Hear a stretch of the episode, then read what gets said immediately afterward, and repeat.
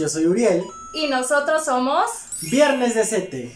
Bienvenidos a este que ya es nuestro sexto capítulo, amigo. ¿Qué tal tus vacaciones? Híjole, la verdad es que fueron las vacaciones que más he descansado de la historia.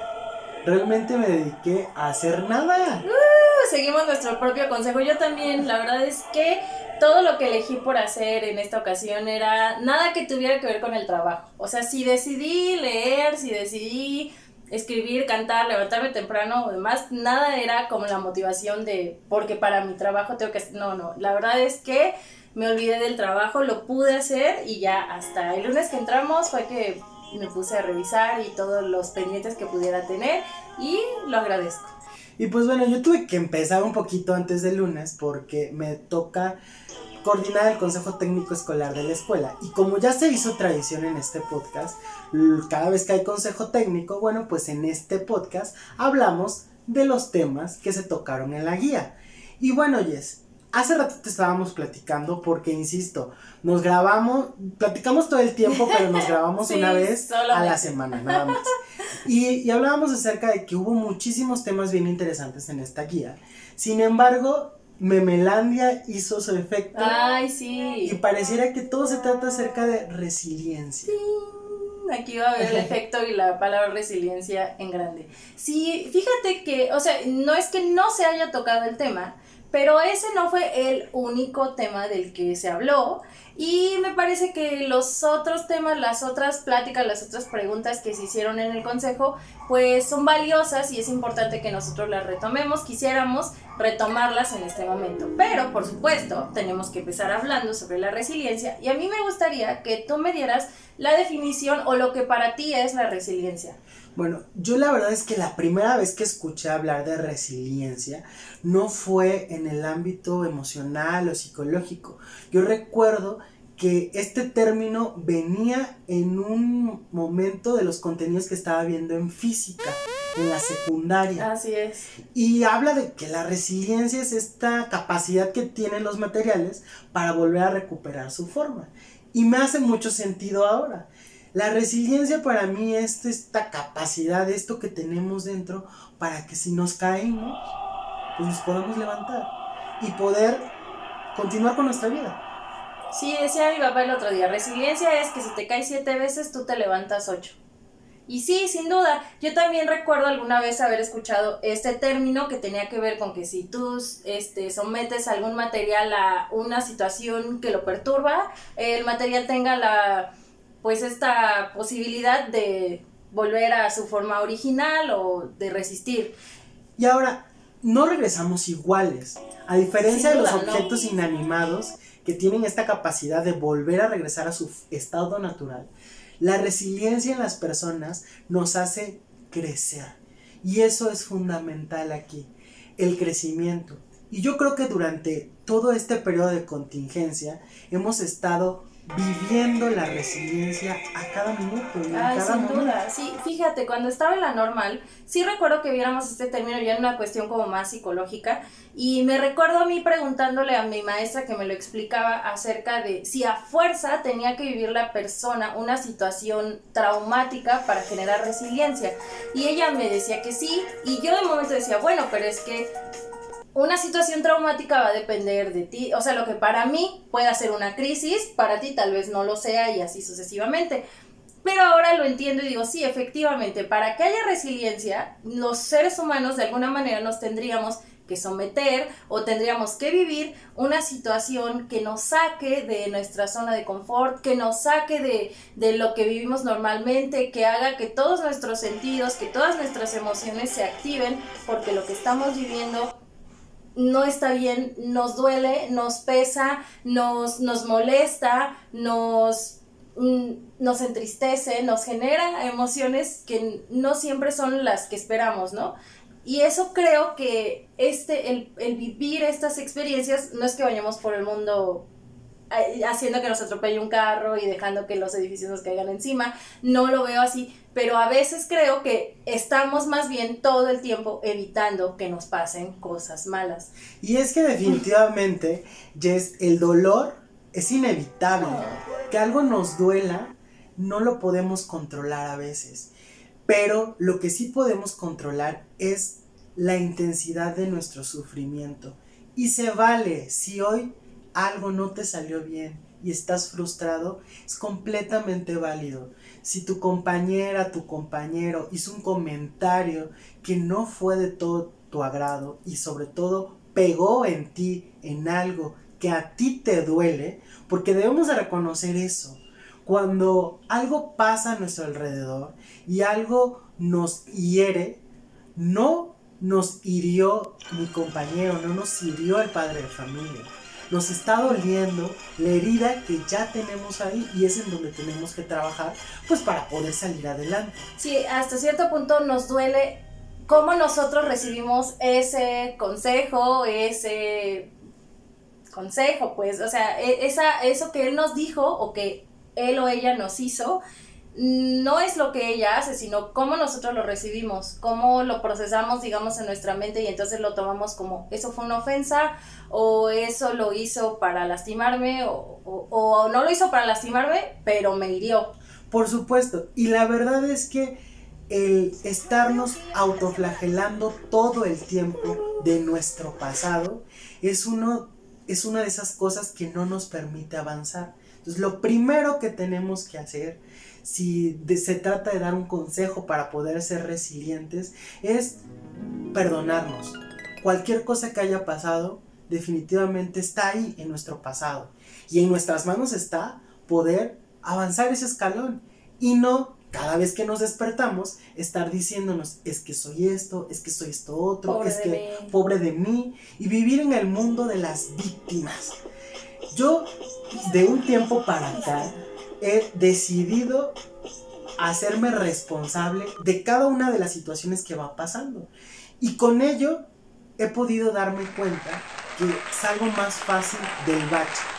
Durante este año he vivido un sinfín de situaciones que honestamente me han hecho caerme y, me han hecho sentirme humano al final de cuentas. En todos los aspectos, tanto en lo profesional, en la escuela, como en lo personal. Pero lo que yo decido ahora es verme desde afuera y decir, a ver, ¿cuál fue tu responsabilidad aquí? Pero sobre todo, ¿qué puedes hacer para poder dar el siguiente paso. Y cuesta trabajo, ¿sabes? Yo, por ejemplo, con mi esposo, él es árbitro, aparte de ser maestro, es árbitro. Y alguna vez yo le preguntaba, oye, pero ¿cómo le haces? O sea, ¿cómo puedes estar yendo a ese trabajo? Todo el tiempo te están ofendiendo. Cuando no te ofende el de adentro de la cancha, te ofende el entrenador. Te, grita el de afuera, eh, te grito yo. Ah, no, bueno, no, nunca lo voy a ver porque eh, yo no me gusta que le estén gritando para eso. Ya te imagino, y filmé. gente. No, no, para nada, para nada. Pero yo decía, o sea, es que realmente, ¿qué pa O sea, no sé por qué te gusta tanto, ¿no? Y él sí me respondía y creo que es algo digno de admirar. Me decía, bueno, es que no es que lo que me digan no me moleste o lo que me digan no me ofenda o no me genere que yo me sienta enojado. Pero debo de tener, digamos, la suficiente inteligencia emocional para entender que es una situación únicamente, que eso no es mi vida, que lo que esa persona dice de mí no es lo que yo realmente soy, que también la situación en la que él está pasando como jugador o como entrenador o como este el papá que está viendo a su hijito jugar, pues es diferente a la que yo estoy. Yo conozco las reglas, yo sé cómo se tiene que marcar X o Y, yo estoy viendo, etcétera, etcétera, somos un equipo y entonces sí, sin duda lo que me dicen me molesta. Pero si me gusta este trabajo, si me gusta hacerlo, si me gusta estar ahí, si yo ya conozco los fundamentos, pues no me voy a estar tomando todo personal, porque no lo es. y eso es clave, la verdad. El no tomarnos las cosas personales. Pero cuesta muchísimo. Nos permite, nos permite poder fluir. Y en el afán de hacer un poco más ameno este podcast, les queremos compartir algunas de nuestras experiencias en cuanto a la resiliencia y cómo nos hemos enfrentado pues a algunas situaciones que no pudimos controlar. Y como ya les hemos comentado, Yeseba y yo en otros podcasts, somos personas a las que nos gusta, nos gusta el control. Nos encanta. Y bueno, eh, hace un ratito Yes me recordaba esta parte de cuando empecé a trabajar. Y bueno, sin el afán de echarme las flores encima, porque... Pero sí. un poco, un poco, un poco. Les puedo comentar que en la normal, pues me tocó ser un muy buen alumno. más. Destacado, destacado. Y pues en algún momento llegué a ser el, el primero de mi generación de mi licenciatura. El segundo de la generación, el primero de mi licenciatura. Medalla y todo, una cosa bien bonita. Ahí las tiene mi mamá guardadas, ellas las quieren mucho esas medallas. Yo también. Pero cuando me tocó irme a trabajar, mis medallas importaron poco. Y la verdad es que me tocó vivir una experiencia sumamente gratificante ahora, pero en ese momento no lo veía así. Y enfrentarme a condiciones a las que pues obviamente no estaba preparado y a pesar de tener una muy buena formación, nadie te prepara a enfrentarte a algunas situaciones del contexto. Y por mucho tiempo yo no me había dado cuenta, no me había percatado que viví un cuadro de depresión. Sin duda. En donde pues solamente estaba autoflagelándome todo el tiempo y preguntándome qué hice mal para merecer eso. Pero en realidad es que tú no hiciste nada mal. Por supuesto. Y alguien en algún momento me dijo que yo estaba ahí porque ahí me necesitaban. Y créanme que esa frase me ayudó muchísimo para poder empezar a ver las cosas buenas del lugar en donde estaba. Lo importante de ahí fue lo que vino después de ese momento. Y empecé a agarrar mucho cariño por la escuela, por la comunidad, por mis alumnos. E hicimos cosas de las que hasta el día de hoy me siento sumamente orgulloso. Te echó la escuela, puso salones. Ahí van a aparecer las fotos de mi escuela porque me enorgullece en serio decir que ahí dejé una huella. Y yo creo que ese es un muy buen ejemplo de cómo sacar de alguna experiencia a lo mejor pues no tan buena y habrá quien me diga, ay Uriel, eso no fue nada. Pero para mí en ese momento era muy doloroso. Que eso es lo que hablamos. A veces lo que para ti significa una crisis, para mí tal vez no, pero eso no me da derecho a minimizar lo que tú estás sintiendo. Ojo con eso, porque sí, a veces, por ejemplo, en el caso de Uriel, pues había quien le decía, pero tienes plaza, pero estás cerca de tu casa, pero, pero, pero, sí, claro, pero la realidad es que él, pienso yo, se había imaginado una realidad completamente distinta. Y enfrentar la verdadera realidad pues fue complicado, pero aquí, él o aquí, este, pues e, echándole ganas, siempre tratando de ser el mejor. Y en la perspectiva de siempre se puede mejorar. Y bueno, esa fue mi experiencia, pero yes, a ver, Sí, la mía, y, y, me gusta, me gusta mucho compartirla, la verdad es que en su momento era algo que me daba mucha vergüenza, pero llegó un momento que... Sí, a mí igual, y la verdad es que es sumamente frustrante enfrentarte a estos comentarios que tú decías de invalidar nuestras emociones. Y yo creo que esa es una tarea que los maestros tenemos que tener muy en clara en cualquier momento y en cualquier oportunidad validen las emociones de sus compañeros y de sus alumnos, de los papás, de los padres. Pero te decía, mi experiencia, este, cuando, bueno, yo fui una alumna, soy la cuarta de, de cuatro hermanos, y la verdad es que siempre fui o he sido muy consentida. Si no me consentían mis papás, me consentían mis hermanos. Y yo siempre era como que destacaba porque esto de tener cuatro hermanos me ha hecho súper sociable. Me hacía en, en, prepa y así como que yo era más moderna porque tenía... La más popular. no, no tanto, pero mis hermanas pues eran como modernas y así. Entonces a mí me encantaba sobresalir, destacar, bla, bla, bla. Cuando entré a la preparatoria, entré a una preparatoria de aquí de, de Jalapa, muy conocida, el este orgulloso colegio preparatorio de Jalapa. Es que tengo que decirlo, todos los que egresamos de ahí, tenemos que sacarlo de nuestra alma, que nuestros tres años, bueno, a mí cuatro, pero ahorita les cuento por qué, nos costó ese uniforme y ese, ese título que salimos de ahí. Sí, por eso no se lo quita. no, no, no me lo quito, lo tengo tatuado, pero en una parte donde no pueden ver. Y bueno, les decía, entonces yo entré a esa prepa con mi autoestima en lo más arriba que se podía. Y me di cuenta que muchos de mis compañeros estaban igual que yo, con su autoestima lo más que se podía, pero no era solo su autoestima, también su capacidad intelectual, sus capacidades sociales, sus capacidades. Había y no, o sea, insisto, no es presunción, pero todos en esa escuela eran muy inteligentes todos mis compañeros del salón eran muy inteligentes, todos venían de sus secundarias, de sus primarias, siendo el más inteligente o el número de entre los primeros 10 o entre los primeros 5. Y la verdad es que a mí me costó muchísimo trabajo adaptarme, muchísimo, no te imaginas. Y pues perdí un año.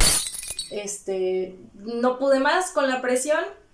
Cuando iba a pasar al último semestre, al quinto semestre, o sea, el último año, no pude más, me di de baja y este y pues mis compañeros continuaron con sus estudios, ellos egresaron y demás, ¿no? Fue una situación que en su momento, o sea, el día que me di de baja, eh, pues X, ¿no? Pero empezaron a venir consecuencias con ello. La primera, mis papás estaban realmente muy molestos conmigo, pienso que decepcionados o, porque yo no pedí ayuda, etcétera. Y luego cuando mis compañeros empezaron a graduar, empezaron a tener su proceso de escoger universidad y carrera, irse y demás, fue cuando yo dije, no manches. Y te sentías como un paso atrás. No, súper mal y además, pues yo te, te digo, mi autoestima hasta el cielo y en ese momento hasta el suelo. Pues sí, me daba muchísima pena reconocerlo. Pero actualmente es algo que me empodera mucho porque lo repito, te lo he dicho a ti, lo digo cada vez que lo comparto. Ese año que yo perdí Sí, en cuestión de, estudios, en cuestión de, conocimientos de escuela, pues definitivamente tuve que pausarme. Pero en desarrollo personal, emocional, me convertí en una persona completamente diferente, pero mucho mejor. O sea, conocí otras personas, abrí mis horizontes, me di cuenta que no se trataba solo de creerse, que, hay que esforzarse. Y a partir de ahí fui un, fui un estudiante mejor. Cuando yo entré a la normal, entré con toda la actitud. Uno, nunca voy a volver a hacer que mis papás se sientan así. Dos, nunca yo me voy a volver a sentir como me sentí. Y tres, si quiero algo, hay que luchar por ello y no hay que sentarme en el no me adapté, es que a mí no me da el mismo tiempo que los demás, es que no me llevo con nadie, es que nadie me quiere y demás. Y la verdad es que me alegra, me alegra haberlo vivido, te conocí, eh, por ese año perdido yo te conocí, por ese año perdido conocí incluso a mi esposo, entonces creo que venían cosas buenas para mí, yo tenía que hacer esa pausa y darme cuenta de quién era y de lo que yo quería. Y la verdad es que no es la primera vez que escucho esta historia, pero cada vez que la escucho me quedo así. Mm. Porque es, sumamente admirable el darte cuenta cómo una persona ha crecido tanto y sobre todo el valorar eh, las experiencias que nosotros como, pues como amigos tenemos para poder salir adelante también, ¿no? Y son ejemplos, estos son ejemplos, insisto, habrá quien realmente haya pasado por algo sumamente grave, importante para ustedes, para nosotros, esto es importante y por eso lo queremos compartir con ustedes. Pero nosotros también tenemos una experiencia en común, en común de resiliencia y se la debemos a nuestra aclamada amada. y amada escuela normal, que no la dejamos de amar por eso. Y yo creo que eso es lo más valioso de eso, lo que hicimos después de. Giseba y yo compartimos un sueño durante mucho tiempo y fue, yo creo que fue uno de los motivos por los que decidimos ser amigos. y el, y el, la ilusión que teníamos de participar en un intercambio eh, que se hacía en ese entonces en la normal nos motivó muchísimo a pues seguir interactuando entre nosotros, dándonos consejos, inclusive motivándonos para poder estar ahí y participar. Y pues pasó que no fuimos los elegidos. este, Hicimos todo bien, según, pero cuando ya hubo que escoger a alguien, no nos escogieron a nosotros. Y los dos quedamos en segundo lugar. La verdad es que ha sido una de las experiencias que yo ah, creo que definió, definió definitivamente nuestra amistad. Porque a raíz de eso eh, logramos estrechar más nuestros lazos. Y todo lo que pasó después de no habernos ido, claro, en el momento nos dolió Ay, yo lloré, horriblemente. Mares, lloré días enteros, no quería regresar a la escuela. Sí, gracias, yo, me quería dar de baja, ¿no? Por eso, o sea, muchas, muchas cosas pasaron por mi mente en ese momento. Y la, verdad es que en retrospectiva lo veo como que era lo mejor que tenía que pasar. Muy probablemente, Jess, nuestros egos estaban en el cielo. Ah, en no, ese sin momento. duda, creíamos que Sí, nadie. porque además estábamos seguros, o sea, nosotros ya teníamos planes, teníamos, y a lo mejor también ese fue un motivo por el que no nos fuimos. Sí, no, casi la maleta hecha, ya Sí, sí. itinerarios, o sea, no, no, y no nos eligieron, no fuimos. Pero No lo que, insisto, lo que pasó después estuvo sumamente bonito, Sí. muy gratificante, y los dos nos abrimos un panorama completamente diferente de lo que podíamos hacer en nuestra misma escuela. Y eso para mí es resiliencia. Sí, fue nuestro último año, también había que disfrutarlo, de alguna manera pienso, bueno, sí, hubiera estado padrísimo irse a España, pero te perdías de todo, de la semana del estudiante, de, creo que hasta de la foto de generación, y, o sea, como que todo era en ese proceso, y yo lo disfruté mucho, Por supuesto, yo también, y recuerdo también las amistades que logré formar en ese momento, y es- sumamente eh, gratificante darte cuenta de que a pesar de que las cosas no pasan como tú quieres, al final es lo mejor que pudo haber pasado. Y siempre tenemos que tener eso en perspectiva. Pero bueno, Jess, ya nos adentramos muchísimo en el tema de la resiliencia. es que estaba muy bonito, es un tema muy bonito. Y, y la verdad es que el consejo que les podríamos dar es que primero y antes de llegar a trabajar la resiliencia con sus alumnos, la trabajen en ustedes mismos. Dense cuenta de en qué momentos de su vida han pasado por algunas situaciones que, bueno, pues no han sido del todo satisfactorias y cómo han salido de ellas. Los ejemplos, hacernos humanos Sí. con nuestros alumnos es sumamente importante para trabajar las emociones, para trabajar el aspecto, este aspecto psicológico, socioemocional que tanto va a hacer falta cuando regresemos a clases. Y es que mira, yo a, a- exponiéndome a que tal vez ya después de esto no nos escuchen, amigo. La secretaría no, no está tan mal, o sea, no planea tan mal las cosas. De repente, pues sí, un poco ajenas a lo que pasa en la realidad educativa, eso no lo vamos a negar. Pero como tú decías, Memelandia nos ganó y entonces todo era resiliencia, resiliencia y compartimos de yo ya no tengo resiliencia y resulta que de la empatía a la resiliencia, y yo cómo le voy a hacer y um, como que siempre tendemos a ver como esto negativo de por qué nos están pidiendo tanto y es cierto, cansa y además, insisto, a veces son tan ajenos a la realidad educativa, no tienen mucha noción de lo que realmente está pasando, pero sí creo que ocupar este tema, hablar de esto, hacernos preguntas sobre ahora qué vamos a hacer para mejorar y, y esto de cambiar y demás, sí es importante, sí es importante reconocer que nuestros alumnos, este, porque como decíamos, la resiliencia tiene que ver con vivir una situación que te cambie la vida, si bien no es que todos tengan que vivir un trauma, pero nuestros alumnos han estado viviendo todos estos meses, al igual que nosotros, al igual que sus papás, situaciones pues que han cambiado su vida, vaya, de infinidad de maneras. Y la verdad es que esos cambios no son del todo malos. Mm. Desafortunadamente los seres humanos tenemos arraigado el miedo a cambiar y a ser diferentes. Pero sobre todo nuestro foco de atención muy eh, recurrentemente se va a lo malo. Y hay un montón de cosas buenas. Y entrando un poquito más a la segunda parte de esta guía, nos empezaron a plantear algunas situaciones, pues sí teóricas, porque al final de cuentas es teoría la que se nos presentó ahí, pero una teoría que si la logramos aterrizar en nuestra realidad educativa nos sirve muchísimo para reflexionar de nuestra práctica. Y esto es un tema que la verdad a mí me encanta. Y es algo que la, nuestra escuela, nuestra formación inicial, Sí. nos procura mucho, que es la reflexión. A ver, ¿qué hiciste y cómo se puede mejorar? ¿No? ¿Qué pasó? Y esto, ¿cómo puede ser diferente, pero para que sea mejor? Y bueno, dentro de esta parte teórica, conocimos a algunos y otros ya éramos fans Sí. de este señor, de Francesco Tonucci y de sus ilustraciones. Y la verdad es que eh, es, una, es un hombre de 80 años y les comentaba a mis compañeros que pareciera que tiene la mitad de su edad por lo empapado que está de la actualidad. Y hasta lo avanzado, a mí me parece que está en su forma de ver la educación.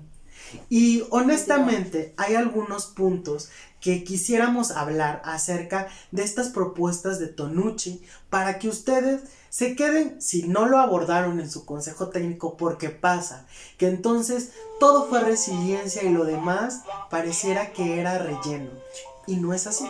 La parte medular de este consejo técnico era ver qué estamos haciendo y cómo lo podemos mejorar, pero ojo, no decir como lo hacen sexenio con sexenio de vamos a quitarlo todo porque nada está funcionando y vamos a cambiarlo completamente. No, esa no era la idea. La idea fundamental era, a ver, punto por punto, qué han hecho y bueno, de esto está funcionando, va, puede continuar. Esto puede tener un revés interesante, hay que mejorarlo. O esa es mi perspectiva. sí, sin duda. En mi consejo técnico, nosotros, en mi escuela en general, sí estábamos un poquito aprensivas de hacer cosas nuevas, porque hacer cosas nuevas implica volver a dar explicaciones a los padres, y volver a cambiar y bla, bla, bla. Entonces, realmente los cambios que se sugirieron no eran, eh, pues, muy grandes, pero sí creo que todas o, todos, porque es que en mi escuela son mayoría de mujeres, ya hemos estado entrando como en este ¿qué tanto nos conviene estar enseñando todo lo que el plan propone? Por supuesto. ¿Qué tanto nos convendría eh, tener una clase y hacer un pastel? Y entonces ahí ver la receta. Cantidades, fracciones, este, inclusive el contenido energético de los alimentos que están preparando. o sea, bueno, obviamente es primaria, ¿no? Pero si es natural. Sí estamos un poquito más como en esta idea de tratar de hacerlo, pero nos cuesta trabajo sin duda, porque también hay como esta otra parte de lo que los niños, los, los mismos padres esperan que tú les enseñes, ¿no? Entonces tal vez que su maestra les enseñe a hacer un pastel, pues mejor que se los enseñe su abuelita, y eso sería increíble, y Tonucci lo mencionaba. Claro. La idea es que a lo mejor tratemos de plantear eh, este, ciertas actividades, como tú decías, no está el ejemplo del pastel, y de ahí ver la química, y de ahí ver las fracciones, y, y partir de ahí. Pero sobre todo, Jess, Tonucci nos invita a que escuchemos a nuestros alumnos.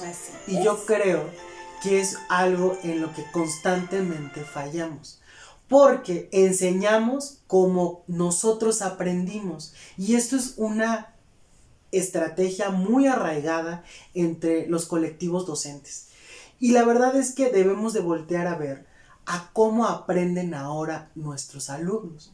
Y por ejemplo, no sé si a ti te pasa, eh, cada vez que se propone un video, entre más largo es el video, menos atención le ponen los alumnos. Y entre más chiquitos son, menos. ¿Por qué ha funcionado tanto el TikTok? Sin duda, y para allá iba. y a veces nos da miedo eso. O sea, yo sí, yo estoy, pues chavo ruca, lo voy a aceptar, ¿no? Normalmente me No, no se exhibas, no, no se exhibas. me inspiro, bueno, entonces más chiquito, dos días. Este, me, me, me gusta escuchar a mis sobrinos y de repente los veo que el TikTok y yo me gusta llegar y, y saber que, que sí sé del TikTok, ¿no? Pero a veces como maestro le tenemos mucho miedo a eso, a, a, hacer un TikTok y que me vea yo ridículo y todo, pero bueno, al final de cuentas, mm, no es el TikTok en sí hacerlo, pero no se imaginan la alegría que los niños sienten de verte hacerlo. Por supuesto. y miren, está bien interesante el escucharlos y saber qué es lo que necesitan, pero sobre todo el dejarlos ser. Y Tonucci insiste muchísimo en despertar la creatividad de los alumnos a partir de sus ocurrencias. En serio, un día Simple y sencillamente pregúntenles a ellos, ¿qué te gustaría aprender?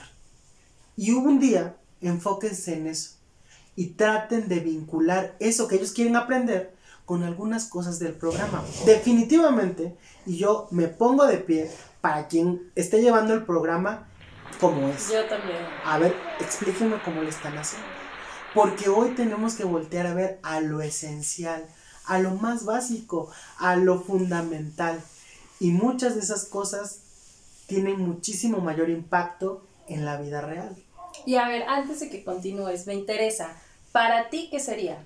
O sea, ya sé que tú no estás frente al grupo, pero en este momento, ¿qué escogerías? ¿Qué dirías? Esto sí. Híjole, yo creo que para mí, en este momento, y el tema más importante que debemos de trabajar con los alumnos es la salud. En todos los aspectos, no nada más el físico, la salud emocional. Y por eso creo que estamos abriendo brecha en este momento los maestros con esto.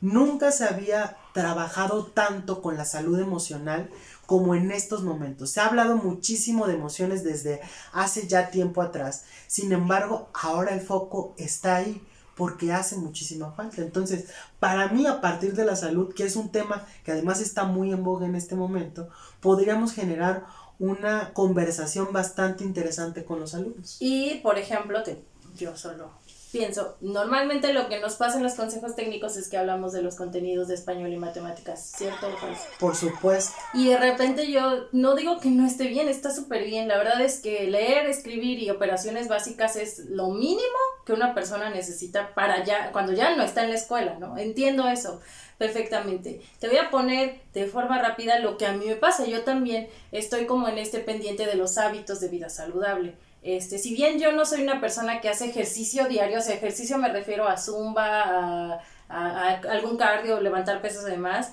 porque en eso soy un poco inconstante. A mí, yo sí hago actividad física diaria, o sea, al menos camino con mis perritos una vez al día, ¿no? Tampoco las tres horas, ni, pero sí todos los días, ¿no? Como que eso, salir a hacer ese paseo de los perritos es, es, me gusta yo tengo ese proyecto en mi escuela y no tienes una idea de la cantidad de veces que yo he recibido, es que es mucho, es que no sé qué, porque pues tiene que ser diario, ¿no? Y les mando opciones de juegos que hagan, insisto, 5 minutos, 10 minutos y demás, ¿no? Y esas observaciones no nada más son de los papás o, o también son de los mismos compañeros, ¿no? Que insisten en que nosotros los especialistas no les mandemos tanto trabajo para que los niños puedan seguir trabajando en español y matemáticas. Y, y vuelvo a repetir, no digo que no sea importante, por supuesto que lo es, pero estamos viviendo una situación completamente fuera de lo que nos había pasado y necesitamos distraernos y necesitamos eh, opciones de qué hacer adentro de mi casa, de, de qué hacer cuando yo estoy siempre solito, de qué hacer este, no sé, algo diferente porque hemos estado encerrados o deberíamos estarlo. Y honestamente, este tema de la salud yo creo que da muchísimo y los hábitos de vida saludable da para hacer un podcast completo que lo vamos a hacer y vamos a traer a alguien que nos ayude, que nos apoye para impulsar este tema. Pero, Jess, para mí este problema tiene que ver con lo segmentada que vemos la escuela y lo acostumbrado que estamos a separarlo todo. Y la verdad es que constantemente intento hacer ejercicios de vinculación y que estos temas de vida saludable, por supuesto que se pueden tocar matemáticas y por supuesto que se puede tocar el español y todas las asignaturas, pero ¿qué hace falta para eso? Conocer. Y es una constante. Si nosotros no conocemos acerca del tema lo suficiente, híjole, no podemos hacer esta transversalidad de la que tanto se habla. Entonces, lo primero, nuestra primer eh, tarea como maestros es, sí, empaparnos de conocimiento. Y hoy para este podcast, ya se ve yo, nos chutamos uno y mil videos, podcasts, eh, textos para poder estar aquí y hablar un poco más, porque ni a ella ni a mí nos gusta hablar de lo que no sabemos.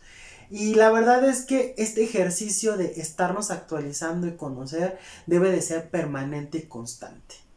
Y bueno, la verdad es que el tiempo está encima de nosotros y por hoy me parece que ha sido suficiente.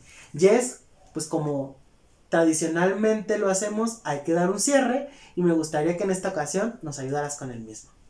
Pues amigos, sin duda creo que tiene mucho que ver con enfrentar, dejarnos enfrentar ciertas situaciones, invitar a nuestros alumnos a que enfrenten ciertas situaciones que de primera instancia te van a frustrar, pero que cuando empiece a pasar el tiempo te van a ayudar a crecer. Y creo que eso no es nada más para los niños, no es nada más para los maestros, es para cualquier ser humano. A veces nos va a tocar vivir situaciones que nos frustren, que nos hagan sentir tristes, que nos hagan sentir enojados. Pero hay que aprender a actuar después de haber sentido ese sentimiento, de haber tenido ese sentimiento. Hay que saber actuar de la forma que más nos convenga. Y no quiero decir positiva porque no se trata de ir siempre feliz por la vida. De todo es bueno y todos somos felices porque no, no todo es bueno y no todos somos felices pero siempre aprender de esas experiencias negativas y crecer. Y pues para eso estamos aquí. Muchísimas gracias. Esto fue todo. Recuerden escucharnos en YouTube, en Spotify, en Facebook y seguirnos en Instagram. Nosotros somos Viernes de CTE. Y hasta la próxima. Saludos, maestra Miriam.